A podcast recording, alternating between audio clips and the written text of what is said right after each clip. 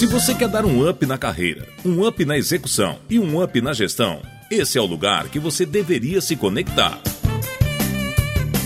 Você está ouvindo UpTech, o podcast do mundo do software.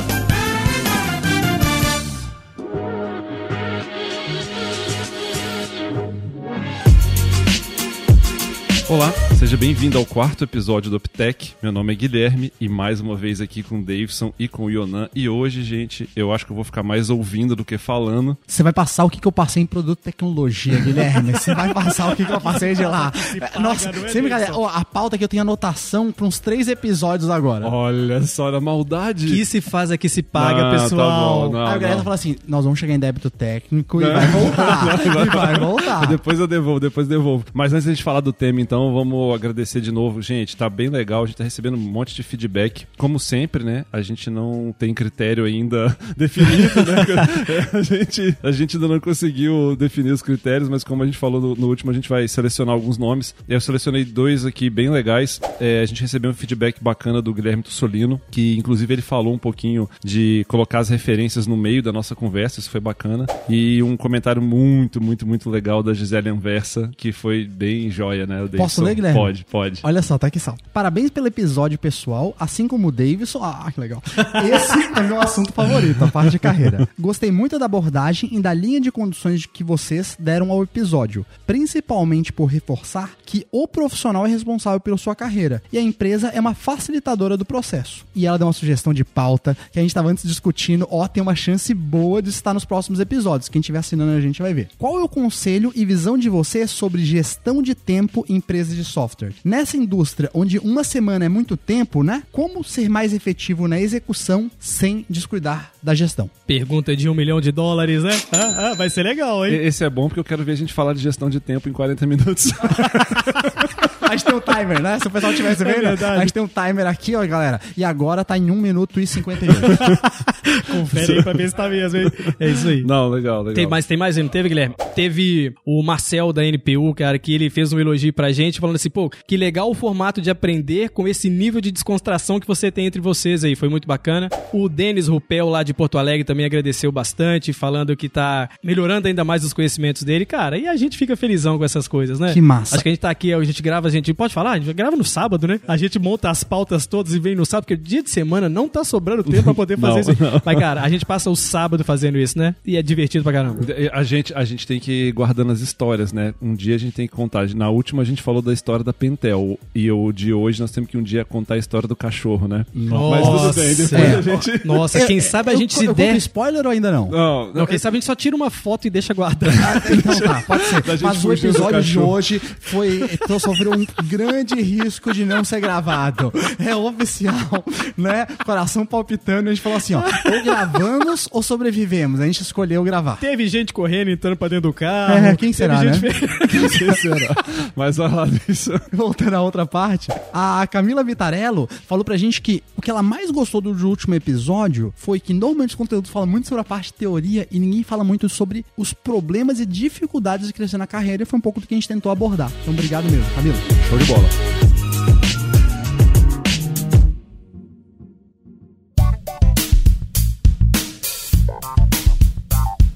Qual o tema de hoje, Guilherme? Ah, vocês estão doidos pra falar, né? Doido, né? Vocês estão sentindo, muito, sentindo. O coração, se a gente tivesse aquele. Como é que chama aquele negócio de coração? Esqueci aquele negócio. Batimento cardíaco. Ele tá 190, 100 e coisa. Quando tivesse naqueles outros assuntos, meu tava 120, calma. Não, legal. Cara, no episódio 2, então, a gente falou, como eu disse, sobre os desafios entre produto e tecnologia, da balança, né? Dessas duas é, disciplinas aí, que, onde pesa para cada lado. E o que nós vamos falar hoje são das fronteiras e complementaridades de duas áreas que são fundamentais para o crescimento mesmo, né? Das empresas de software, que toda empresa precisa ser conhecida e vender seus produtos. Então, o tema de hoje é marketing e vendas. Olha Ah. só, e o Guilherme, de todo polido, né? Ele falou a palavra assim, fronteiras. Ô, gente, bem na real, quem trabalha nessas áreas ou quem assiste de camarote sabe que existe é um muro gigantesco. Olha, né, frase como, cara, o lead tá ruim, só pra começar, e não respeita SLA, é por baixo, né? É por baixo. É o que mais É rola isso aí. Então vamos lá, vamos falar de marketing de vendas. Eu vou ficar aqui mais coadjuvante, então, aprendendo. Não, a fra- já teve umas quatro pessoas que me falaram assim, Davidson, não fica mais em terceiro lugar. Não tem essa daí não, Guilherme. lá. Agora, você fica o episódio de hoje tem um monte de vingança no meio, vocês estão percebendo, né? Então o vamos lá. Davidson, gente, ele montou o arsenal, cara, que só quem conhece o Davidson vai, vai, vai entender. Na mesa aqui tem uns cinco livros e uma pilha, quase um pergaminho de coisa anotada aqui pelo desse. Acho que o nosso desafio vai ser ficar no tempo, tá? Eu vou dar um- já vou dar um disclaimer. Eu tenho certeza que nós vamos estourar o tempo do- desse episódio. A gente dá um jeito. Não, a meta dada, meta cumprida, vamos cumprir. É. Vamos ver se vai Vai lá. certo. Ah, e tem também o artifício da edição. Vambora. Vamos lá. Vai lá, Yonan. Ô, gente, eu vou perguntar primeiro assim, gente, será que um dia essa guerra entre marketing e vendas vai acabar? Não. Então fica aí até o finalzinho do episódio pra gente tentar ajudar vocês nessa, nessa questão aqui. Pessoal, o que, que eu vejo muito das coisas é, que acontecem no dia a dia, e eu tô falando isso um pouco com propriedade de causa. Eu acho que eu, eu passei por áreas de produto, eu passei por áreas financeiras e tal, mas a maior parte da minha carreira ela foi feita assim em áreas é, de marketing e vendas, né? E com bastante frequência eu vejo que as empresas elas acabam descobrindo que tem função de marketing dentro de vendas e tem função de vendas dentro de, de marketing, tá? Mas o negócio mesmo começa a ficar bom quando você pega o que, que são as percepções que o pessoal de vendas tem da área de marketing e o que, que a percepção do pessoal da área de marketing tem de vendas. Gente, assim, ó, time de vendas sempre fala com, né, com, com certo, vamos falar assim, é, com certo, des- certo desdém. Pô, o pessoal de marketing parece aquela turma que fica numa torre de marfim, que não tem, né, muita pouca conexão do negócio, tá lá no alto do pedestal, mas não desce pra fazer as coisas do dia a dia acontecer, que é uma turma bem intelectual, sabe discutir todos os assuntos de forma teórica, manda bem na parte de análise, mas fazer as coisas acontecer no dia a dia fica um pouquinho distante, né? Não sei se você escuta isso, né, Davidson? Ciro? Se- muito, né? Não tem. é, Imagina, só na Suíça também, lá com o Rodney.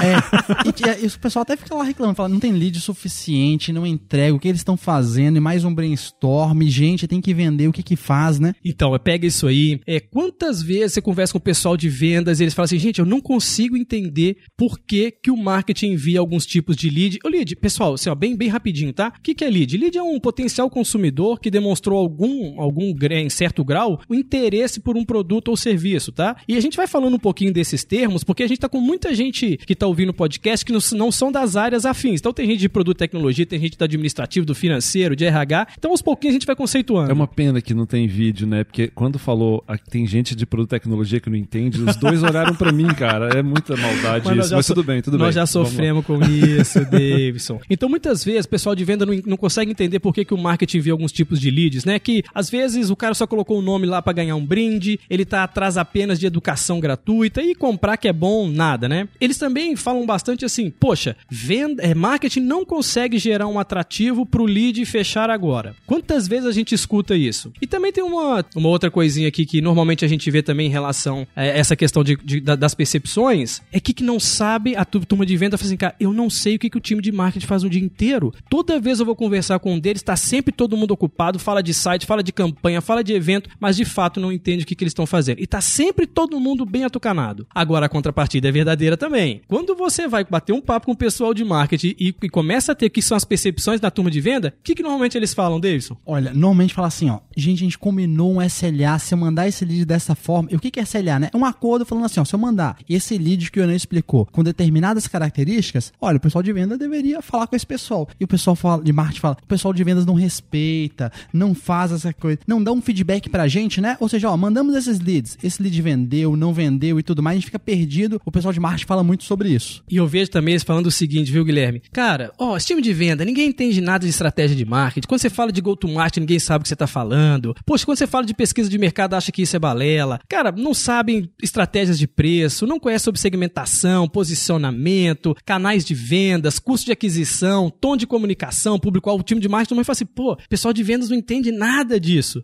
Quase não tem discussão, então. Não, quase não, quase não. E se o pessoal fala muito também sobre é, que eles não conhecem a parte de venda, ele- o pessoal de marketing às vezes opina também sobre a parte de vendas, né? E fala assim: o pessoal de vendas não sabe vender da maneira que deveria vender, não usa dado segmentado, não faz uma diferente forma de comunicação pela informação que manda lead, não usa aquela informação que o lead preencheu todo certinho, falando que ele tem tantos funcionários, é de tal segmento e tem tal dor. Por que, que parte de vendas não usa? É uma das partes que eu vejo o pessoal É falando. verdade. e a frase que eu escuto é assim, ó, que eu escuto, né? Eu ouço normalmente. Marketing faz todo o processo para atrair um lead e vendas é o que você falou. Não atende no prazo, não segue uma cadência de contato e não transforma um lead em venda. Outra coisa que eu vejo o pessoal falando direto, né, até num tom pejorativo. Pô, esse pessoal de vendas tá sempre fechando, né? Mas, cara, esse fechando nunca vira fechado, né? Então tem, tem um pouquinho disso também. Quantas vezes a gente escuta o pessoal de marketing falando assim, gente, o pessoal de venda só quer saber de dar desconto. E por fim, a das coisas que eu mais ouço é assim, ó, vendas vende o que não tem e o que não e o que tem não vende. Não vende. Ah, essa, Oh, essa é boa. é uma coisa, essa, né? Essa é, é interessante porque na nossa indústria de software acaba respingando muito nisso em produto, né? Porque é uma discussão que chega em produto, né? Chega,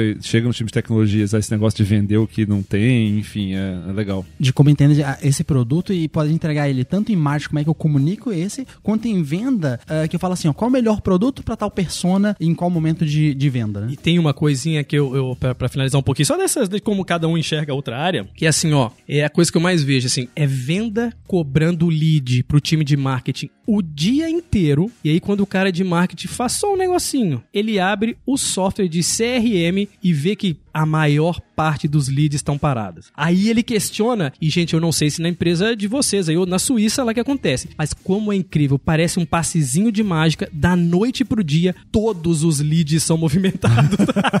Se deveria ou não é outra coisa, né? Mas é coisa que acontece mesmo. É, mas, mas, essa, mas essa aí é a vida. E tem solução? Olha, se tem um. Eu sei, e até nessa linha, Guilherme, eu acho que se tivesse uma frase que resumia o que, que o pessoal de vendas esperaria do marketing é o seguinte, ó. Eu vou botar entre aspas, imagina lá um vendedor falando para um analista de marketing. Ó, me gera o lead que tem perfil e quer comprar. Meu tempo é escasso, você vai mandando esses leads aí de landing page, de mensagem que esse cara não compra, não faz isso comigo. E o contrário, pensa lá no analista de marketing voltando com a carinha meio vermelha, um pouco bravo, lá com o vendedor, acho que ele falaria o seguinte, ó, olha, nós criamos um processo, nós analisamos isso, usamos um monte de dados, análise e tudo mais, então segue o processo, cumpre o acordo e trata todos os leads que a gente combinou, que você deveria fazer o seu trabalho. Então acho que um pouquinho dessas duas. Agora, a pergunta do Guilherme foi, foi com um tom de sacanagem também, Ah, né? Olhando pra gente aqui, lógico, Davidson, sabe? lógico, e do tipo tô- assim, ah, é, vocês estão falando Eu aí. tenho que defender. Mas, mas, mas tem solução? Ô, ô, Guilherme, eu. Cara, assim, ó, solução como a bala de prata, eu, sinceramente, eu não vi ainda. Mas acho que a gente pode discutir um pouquinho de alguns caminhos que, pelo menos nas nossas experiências, a gente acabou vivenciando, né? Eu, se eu pudesse resumir, eu, falo, eu falaria o seguinte, pessoal. Na prática, o que acontece mesmo é que, bem na boa aqui, aqui eu brinco assim, habeas corpus preventivo que eu vou falar, tá? A gente não vai defender nem a área de marketing, nem a área de vendas. Mas é assim, ó, na prática, no dia a dia, o que acontece é que essas áreas, elas se veem mais como inimigas mesmo, sabe?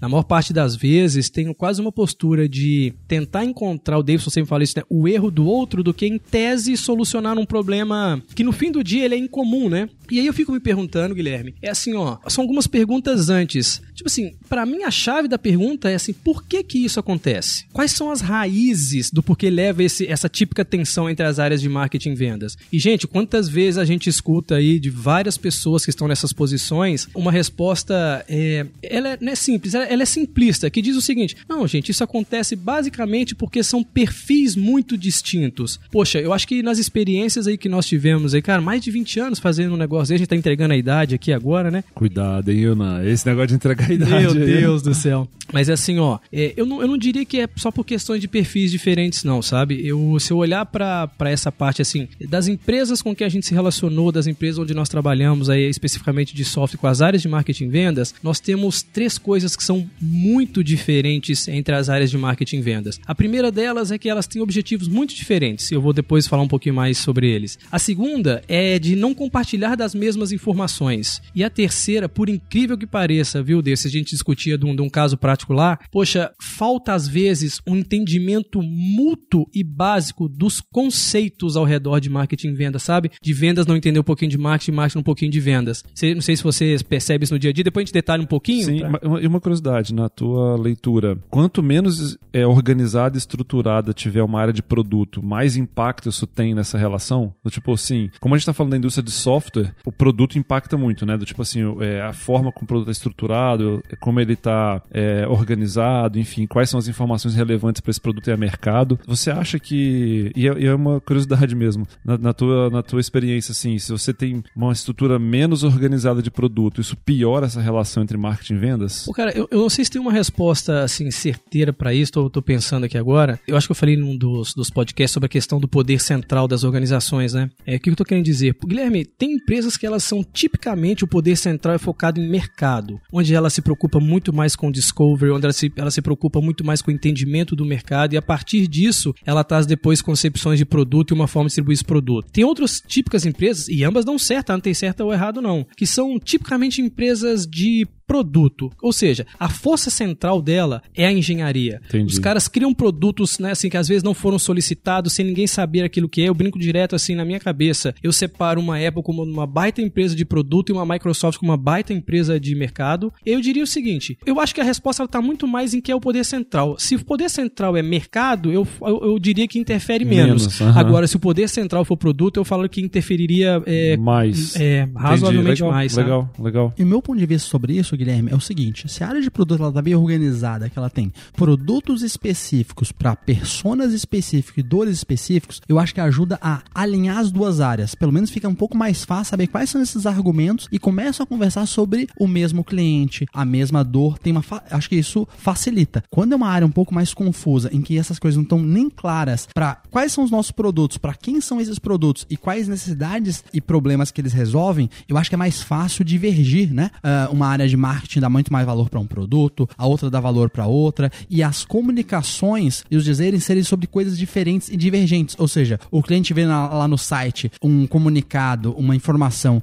com alguns argumentos, e a mesma coisa em vendas, quando ele vai lá falar com o lead, é uma informação diferente ou não na mesma tonalidade. Eu acho que pode ficar um pouco mais desalinhado. Show de bola. Eu, como estudante do dia, fiquei atrapalhando aqui a, a pauta do. Não, não, faz curioso. Não, com completo Mas vai sentido. lá, Yonan. Não, vou voltar aqui. Então, pessoal, rapidinho, quando a gente fala de objetivos diferentes, né, nós estamos falando das raízes do porquê isso acontece. Objetivo diferente. Normalmente o marketing tem vários aqui, mas eu tô, vou elencar três objetivos, tá? Normalmente inclui montar uma base muito sólida de marca e trabalhar ao longo do tempo para ajudar a gerar negócio cada vez mais no futuro. A área de marketing também tem um objetivo de gerar o lead qualificado, né? Aqui, de novo, aquele potencial consumidor de um produto ou serviço. E ela também tem um objetivo de nutrir esse lead ao longo do tempo. Quando eu já pego os objetivos de vendas, eu já vejo um pouquinho diferente. Ele tem que bater meta. E a meta normalmente é do ano, do trimestre, do mês, da semana. E no nosso caso, né, a gente trata algumas coisas, a gente tem metas diárias de se fazer, né? Um outro objetivo que a gente vê também do, do time de venda, eles estão atrás de, de oportunidade, né, para tentar de fato resolver o problema depois que, que o lead chegou para ele, beleza? Outro, ele tem um, um objetivo de fazer com que isso aconteça hoje, agora, né? Então, se eu tivesse que separar assim é, essa questão de naturezas, eu diria vendas e gente, eu não tô falando que é o extremo dessas coisas, tá? Mas vendas, ela tem um ritmo um pouco mais rápido, um pensamento mais de curto prazo e marketing, ele normalmente tem projetos e que são mais no médio e longo prazo. Então, só esse fato já deixa um mindsets diferentes de como você trata os mesmos assuntos, que no final do dia é aquilo que você comentou no, no iníciozinho, né, Guilherme? Como é que eu monto um formato para que produtos sejam consumidos, para que nós mantemos os clientes e tenham- tenhamos uma determinada longevidade? E quando a gente olha lá o analista de marketing do vendedor, isso faz muito sentido, né? Porque o analista de marketing vai ser medido muito como? Como é que eu gero esse lead ao longo do tempo para me ter cadência? Não adianta eu criar uma campanha, criar uma campanha no Facebook Ads, no Google, gerou 500 leads. E no mês que vem, como é que eu faço? Então ele tem que pensar a longo prazo. Como é que transfere, por exemplo, a geração de leads de uma mídia paga para uma busca orgânica? O que, que é isso, né? Como é que eu posiciono melhor de SEO, posiciono no Google e gero leads? E lá a pessoa, como é que o vendedor ele enxerga? Gente, 40, 60% da remuneração de vendedor é. Se ele não bater a meta dele, vai impactar muito nessa na remuneração. Já não acontece na parte de analista de marketing, porque tem objetivos diferentes, né? Um, mais é se gerar esse lead ao longo de uma linha do tempo, e o vendedor como é que bate as suas metas pro próprio benefício e a própria dinâmica, né? As boas comemorações e risadas lá da- do time de vendas, que sempre é legal, as campainhas, buzinas e coisas a mais. Cara, eu ia falar exatamente disso. Vocês estão falando desse negócio todo, cara. O que importa pra mim, cara, é aquela buzina tocando sem parar. É, todo a mundo gente batendo buzina pra palma, caramba, né? Vendendo, é isso aí, Quem tá cara. escutando a gente podia falar como é que é na empresa de vocês, né? Eu já ouvi, ó, buzina, Eu já vi campainha e eu ouvi. A mais engraçada que eu vi uma vez numa empresa, acho que era empresa de telefonia corporativa, era uma galinha. Tem uma aquela- daquelas galinhas Ah, de sim, plástico, sim, já sim. viu?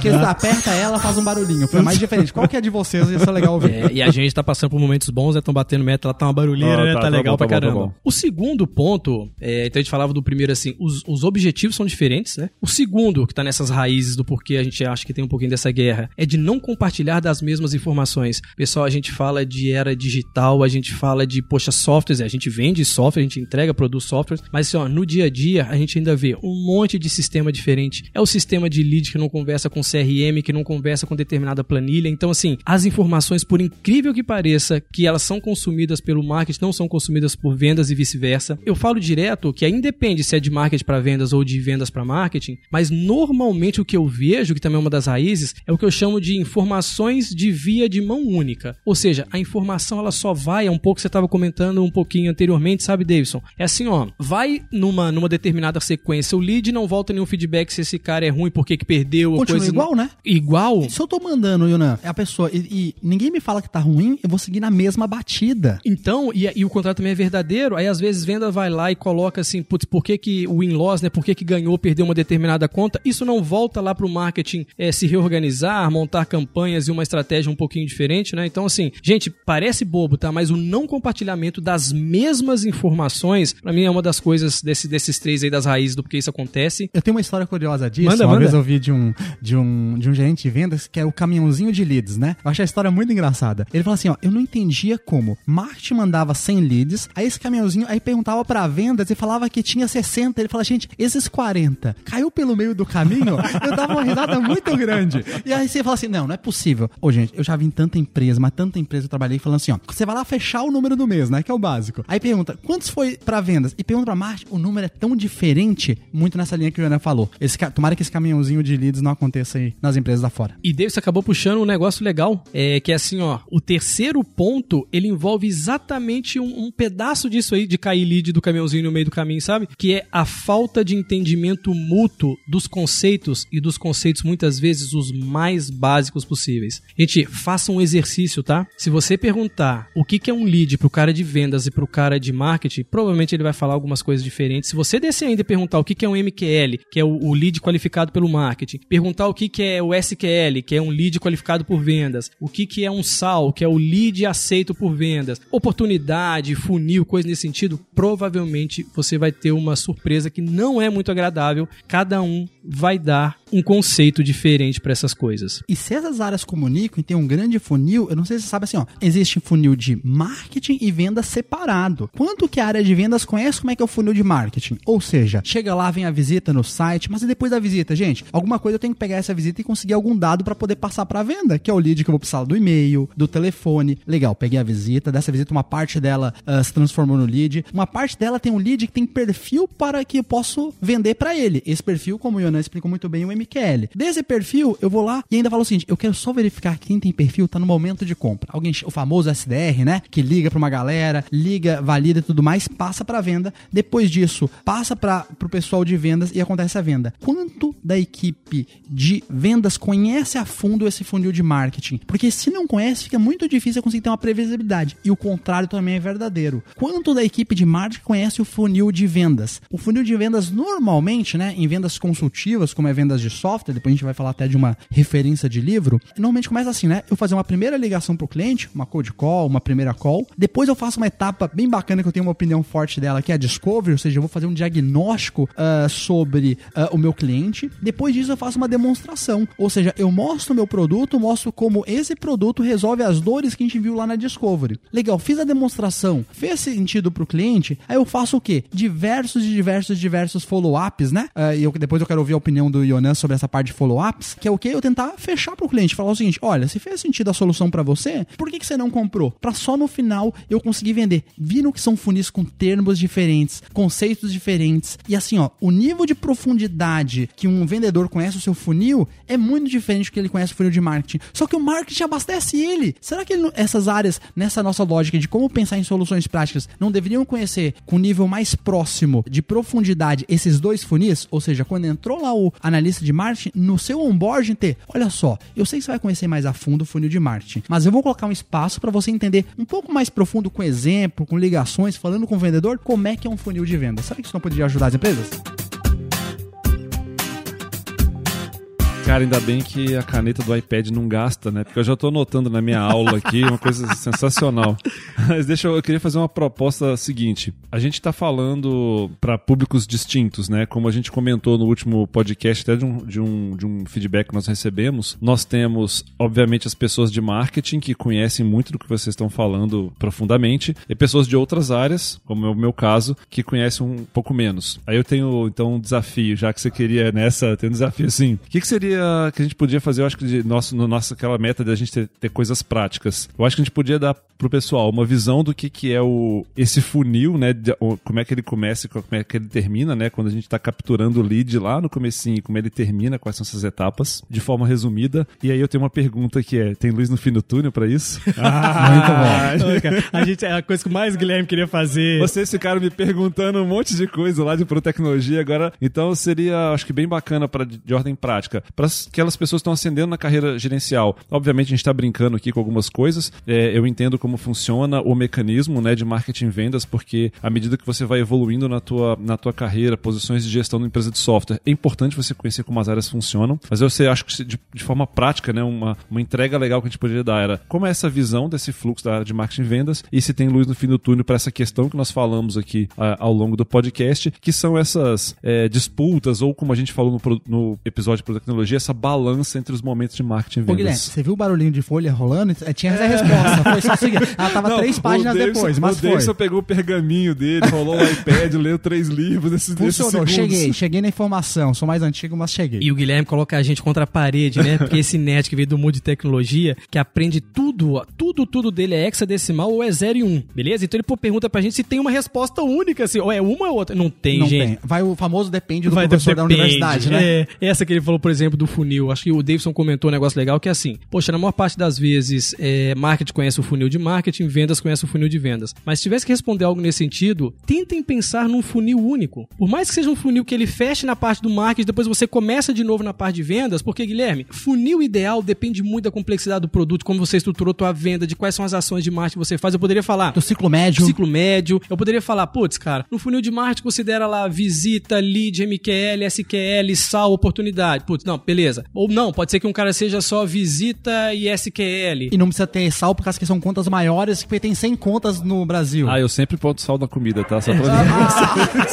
Já esse aí sabe tudo, né, velho? Sabe tudo do, do, sal. Então, assim, de vendas a mesma coisa, né? Depende de, de quantas etapas você tem no seu processo de vendas. A gente tem dois produtos internamente que tem, tem etapas de vendas completamente distintas. Mas se tivesse que dar a dica é, em algum momento, e esse eu diria assim, que tal já, tente colocar um funil logo após o outro e discutir Animal. ele de marketing até o final de vendas, que é contrato fechado. Legal? Eu ia falar nessa lógica da luz no fim do túnel, eu passei. Ainda tem mais, o Guilherme fez a pergunta, fala aí depois é, assim, não, eu coloquei, coloquei coisa prática aqui. Eu não, eu não, puxei, eu não puxei dois pergaminhos à toa pra ficar sem resposta. uma, uma sugestão é o seguinte, e aí na linha que o Guilherme falou de todas as áreas, um conceito que todas as áreas, possivelmente na indústria de software, já ouviu falar, foi a questão da persona, né? Aquele, qual é o nosso público-alvo, quem que nós vamos querer vender e tudo mais.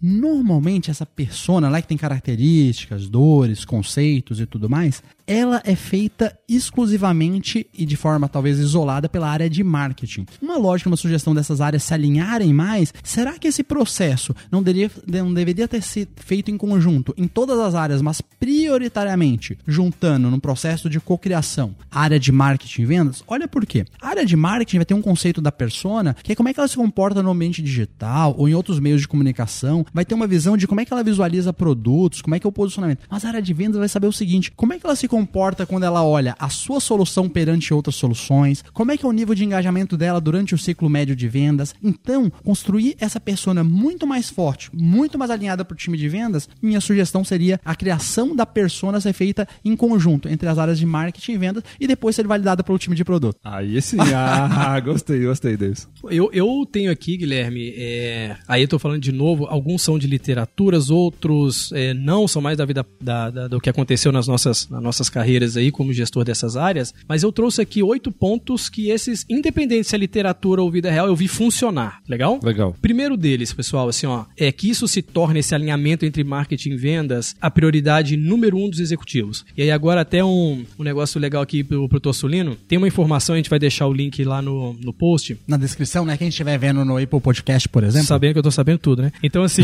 cara, tem, tem uma informação de, um- de um- de uma empresa que eu acompanho muito, ela chama Math Marketing, que é, é matemática marketing. E eles conseguiram fazer estudos ao redor do mundo aí, em amostras aleatórias, dizendo o seguinte: quando marketing e vendas estão alinhados, aumenta em 67% a probabilidade do lead de marketing ser fechado. Aumenta em 108% a aceitação do lead pelo pessoal de vendas. E marketing passa a contribuir verdadeiramente em quase 200% a mais para geração de receita. E basicamente isso vem desses oito itens que eu coloquei para vocês, eu tô tentando linkar com as coisas que acontecem na, na vida real. Primeiro, é quando se torna a prioridade número um dos executivos. Não importa se a sua empresa tem um CEO, dois gerentes, um gerente de marketing de vendas, um diretor de marketing de vendas. Cara, mas assim, ó, provoque que esses dois caras sentem na mesa. Segundo, modelos de estrutura. Porque assim, ó, eu já vivi em empresas que venda se, se reporta para o time de marketing, onde marketing se reporta para o time de vendas e onde marketing e vendas se reportam para um CEO ou para um COO, né, um diretor de operações. Tem prós e contras. Cara, quando venda se reporta para marketing, normalmente a taxa de fechamento do MQL é alta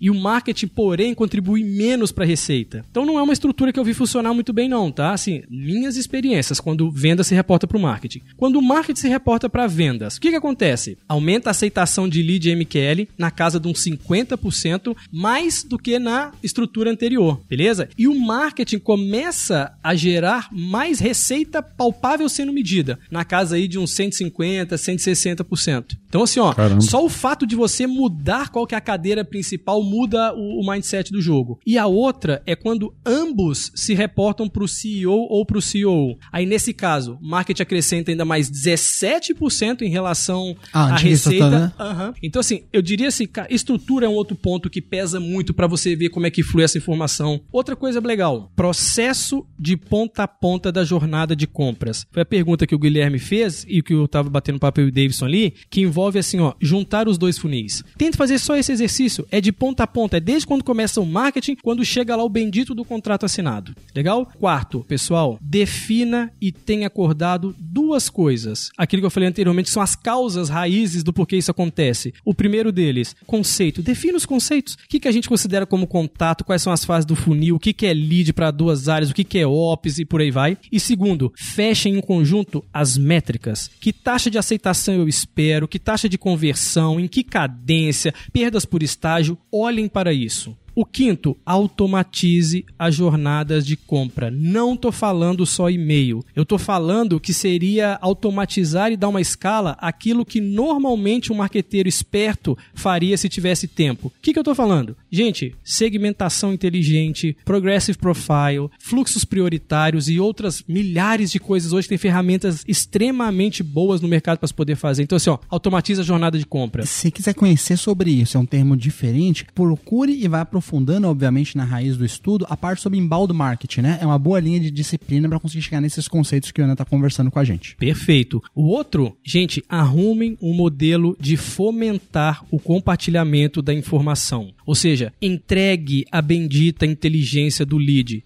Tanto na via indo para vendas e de vendas para marketing. Motivo de perda, tentativas de abordagem, porquê das coisas, por que, que não passou no funil. Gente, isso gera muito valor no médio e longo prazo. E no curto prazo, gera, mesmo que às vezes não tão estruturado, para fazer uma campanha contra um concorrente. Faz assim, ó, muito sentido, gente. Sem brincadeira. Fomente e compartilhe as informações. E quando, é, até na parte de produto, tecnologia que é muito focada em estatística, quando você consegue compilar essas informações de ida e volta, ou seja, e aí vou colocar de uma maneira bem prática, pegar uma planilha que seja, botar assim, ó, número de leads, o que, que aconteceu no marketing, o que aconteceu na venda, você começa a usar um conceito de estatística que é correlação, conseguir descobrir assim, ó, quais são as variáveis que não fazem sentido, você quer vender mais. E às vezes tem um perfil seu, que é numa, eu tô olhando aqui pra, pra cozinha de casa pra achar um produto, vou achar abajur, e na verdade quem vai e procura abajur colorido não compra. Vamos falar que é esse conceito. Gente, então quando vier esse lead, você vai passar ou não pra venda? Você não passa pra vendas. Se você não fizer esse estudo, fica muito mais difícil. E o David está falando isso, pessoal, porque agora a gente tá. Ele tá montando algumas coisas aí de análise multivariada. Ah, é, isso aí. tá ficando legal pra caramba lá. O sexto ou sétimo ponto, defina reuniões periódicas. Gente, isso é importante demais, tá? Nas semanais, resultado recente, o que são as próximas atividades, o que aconteceu e tal. Nas mensais, aí não.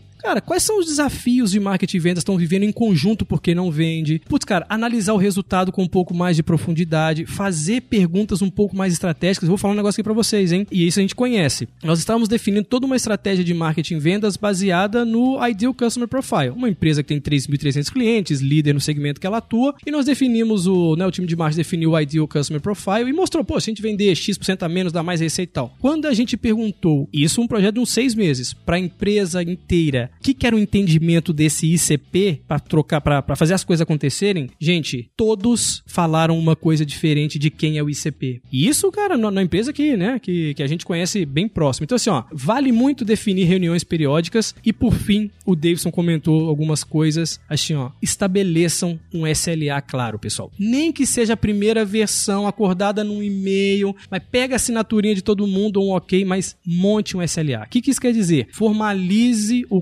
compromisso e o acordo entre os times para alcançar essas metas compartilhadas. Então, assim, ó, tem luz no fim do túnel, sim, tem várias outras coisas, pessoal, mas estas oito, bem implementadas, com mais a questão de personas, eu vi que funciona. Pô, genial. Pô, muito, muito, muito bom mesmo. Cara, eu ia até fazer uma, uma proposta. Se a gente puder só. Você foi explicando cada ponto. Acho que seria legal a gente fazer bullet Resumo. points, o resumo. Legal. Vamos fazer o. Acho que eu ia propor o resumo, mas o resumo tá pronto, né? Acho que a resposta do Yonan já foi o resumo. Né, Até porque o Ion é muito bom de compilar, ele poder usar o que, que eu vou falar agora nesse resumo. Eu só ia Então falar vai dois lá. pontos, que é o seguinte: é, quem tá ouvindo o nosso podcast falar assim, ó, pra área de marketing e venda, se eu pudesse deixar uma, aqui uma dica prática, é o seguinte: quem, quando ouviu falar a palavra venda ou vendedor, pensou naquele vendedor da Casa do Bahia, né? eu adoro, eu acho engraçado ele falando assim: quer pagar quanto? Ou aquele vendedor de, às vezes, de shopping, que você vai lá comprar um celular e ele fala: ó, esse daqui é o melhor celular, ele tem tantos megapixels, faz isso, faz aquilo. Nosso podcast é muito focado para empresas de software. Esses estereótipos que eu acabei de falar são vendas normalmente de varejo. Essas vendas são vendas que normalmente elas são baseadas, quando a gente falar de etapa de venda, e isso que eu gostaria que quem estivesse ouvindo ficasse muito claro, para esse tipo de venda varejo, faz sentido que a etapa mais importante seja como é que eu faço para fechar essa venda. Tá, mas em empresa de software, que é o que a gente está falando, a dinâmica já é diferente. Um software intangível e muito mais complexo, por isso que normalmente se usa termos vendas complexas, vendas consultivas, a etapa mais importante que faz mais diferente para sua empresa vender não é o fechamento, é o que? Como você diagnostica o seu cliente. Uma etapa que alguns chamam de discovery, outros chamam de diagnóstico, mas como é que você entende muito profundamente as necessidades do cliente? Porque no final o cliente não está comprando um software, ele está fazendo o quê? Comprando uma forma de resolver problema. Então, se é, nas reuniões que vocês estão vendo na sua empresa, você participar, está vendo muita conversa sobre técnicas de fechamento e tudo mais, talvez eu ligaria um sinal vermelho. Será que nós estamos olhando para a coisa certa? Será que nós não deveríamos olhar diferente? Só para o Iana resumir agora Legal, pra gente. é. Claro que tem um monte de outras coisas, né? Termos mais novos, como Product-Led Growth, tem outras coisas, a gente tá abordando de uma forma um pouco mais genérica, mas eu acho que ficaria bem bacana então a gente fazer o resumo com base nos bullet points do Yonan ali. Fechou, pessoal. Então, ali, ó, recapitulando. Por que que normalmente essas coisas acontecem? São três, as áreas têm objetivos diferentes. Marketing, não que a gente acha que deveria ser, mas pensa um pouco mais em projetos de longo prazo, vendas, um ritmo um pouco mais rápido e pensamento de curto prazo. Segundo, não compartilhar as mesmas informações. E terceiro, uma falta de entendimento mútuo dos conceitos. Como que se resolve isso? Oito coisas que a gente viu que funciona. Ser a prioridade número um dos executivos, pensar sobre estrutura de marketing e vendas, fazer um processo de ponta a ponta da jornada de compras, quando a gente falava dos funis, definir e ter acordado as coisas de duas coisas, conceitos e métricas. O próximo, quinto, automatizar a jornada de compra. O sexto, fomentar o compartilhamento da informação. O sétimo, definir reuniões periódicas. E o oitavo, estabelecer um SLA muito claro. Sensacional. Eu vou propor uma vinhetinha falando assim, ó, resumo do Yonan. Muito bom. Cara, pô, muito legal, muito legal. Ficou bem, bem bacana, bem didático o resumo do, do Yonan e do Davidson. Vamos lá para as nossas referências? Vamos passar um pouquinho de referência? Uptech Referências. Conteúdos que fazem a diferença. Vou começar dessa vez, então, como eu sou mais júnior no, no assunto, né? Eu vou sugerir novamente é, um livro, né? A gente vai sugerir livro pra caramba, porque a gente todo gosta de ler, né? né, cara? Ama a gente só ler. gosta de ler, E, ler, e sobre ler. leitura, lá no site, você entrar em uptech.soft, tem um banner lá da, Ah, da lista, lista do de livros do Ionan. É, lista do- 250 livros Meio, meio, em- meio, meio ao legal. longo de 15 anos. É, desde 2005 eu resolvi anotar e Desde dar uma 15 anos. nota então, pra entra eles. lá, lá. baixa gratuito e você vai ter acesso à avaliação. Deixa eu ver se eu lembro, Ionan. Avaliação ruim que é, ó, eu não leria de novo. A avaliação boa, vale a leitura, mas não é incrível. Os incríveis sobre isso. É, tem uns isso dois, aí. três livros que a gente de vez em quando fala, a gente tem opiniões diferentes, é muito legal. Não, bacana. Então, a minha, a minha sugestão, até considerando que eu que conheço menos de vocês, né, dentre nós aqui, é o livro Traction, né, do Gabriel Weinberg e do Justin Maris. Eu acho que até que ele tá, o Yonan pode falar mais assim, né, na minha leitura ele tá um pouco mais para marketing do que para vendas, mas para talvez quem não tenha um conhecimento tão aprofundado, ele mostra isso de uma maneira bacana, é bem, tem uma, uma pegada bem legal para produto digital e encaixa muito bem nessa nossa indústria de software. No mundo acho que das startups seria um, é um negócio mais super conhecido, né? Mas enfim, eu acho que, eu, que é uma referência legal o livro Traction. E pra complementar, já que vocês sugeriram um livro de marketing, tava com algumas aqui, eu risquei já o de marketing, é, eu vou sugerir um livro de vendas. Quando a gente fala de indústria de software, ter uma metodologia de vendas consultivas faz muita diferença. Faz a diferença de você, a cada 100 leads, converter 10 ou a cada 100 leads, converter 30. E, essa- e a minha indicação é um livro super clássico do Neil Hakan chamado Alcançando Excelência de Vendas do Spin Selling. E, gente, se você conhece Spin Selling só pela, pelo que significa cada letra, né? Situação, problema, implicação, necessidade, eu acho que vale a pena entrar com um pouquinho mais de detalhe, porque o negócio é mais embaixo na prática, sabe? Tem um monte de dica prática, então sugiro muito ler esse livro e conversar com alguém que já tá há uns dois, três anos vendendo, venda em software, que vai te mostrar que o Spin é um pouquinho mais profundo que isso. E a gente foi esperto, né? Deixamos o Yonan por último, Ah, porque não ia dar pra competir com o Yonan. Aprendemos, né? Não, não, não, Aprendemos. nada disso. Vai ter umas duas vinhetinhas do Yonan por aí. Não, e o pessoal é bobo demais, gente. gente, e eu é, sugiro um aqui, aí já pensando um pouquinho mais no nível executivo, é, aí já pensando exatamente com esse formato de como essas coisas funcionam integradas, né? E aí ele até se estende um pouco mais. Marketing, vendas e CS. Quase que como você monta uma máquina de crescimento. E o livro é o Blueprints for a SaaS Sales Organization do pessoal da Winning by Design. Show de bola, muito, muito bacana. E, Davidson, dessa vez, como vocês ficaram me zoando, quem vai deixar aquela última pergunta sou eu. UpTech Question. Reflexões para repensar.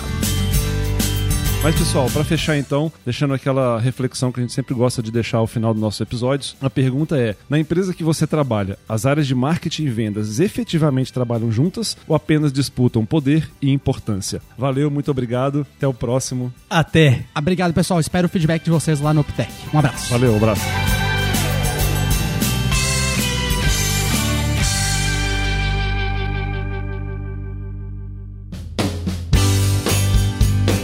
Esse foi mais um episódio do UpTech. Veja esse e outros episódios no site www.uptech.software. Se você tem uma área de vendas, quem responde é o Guilherme agora.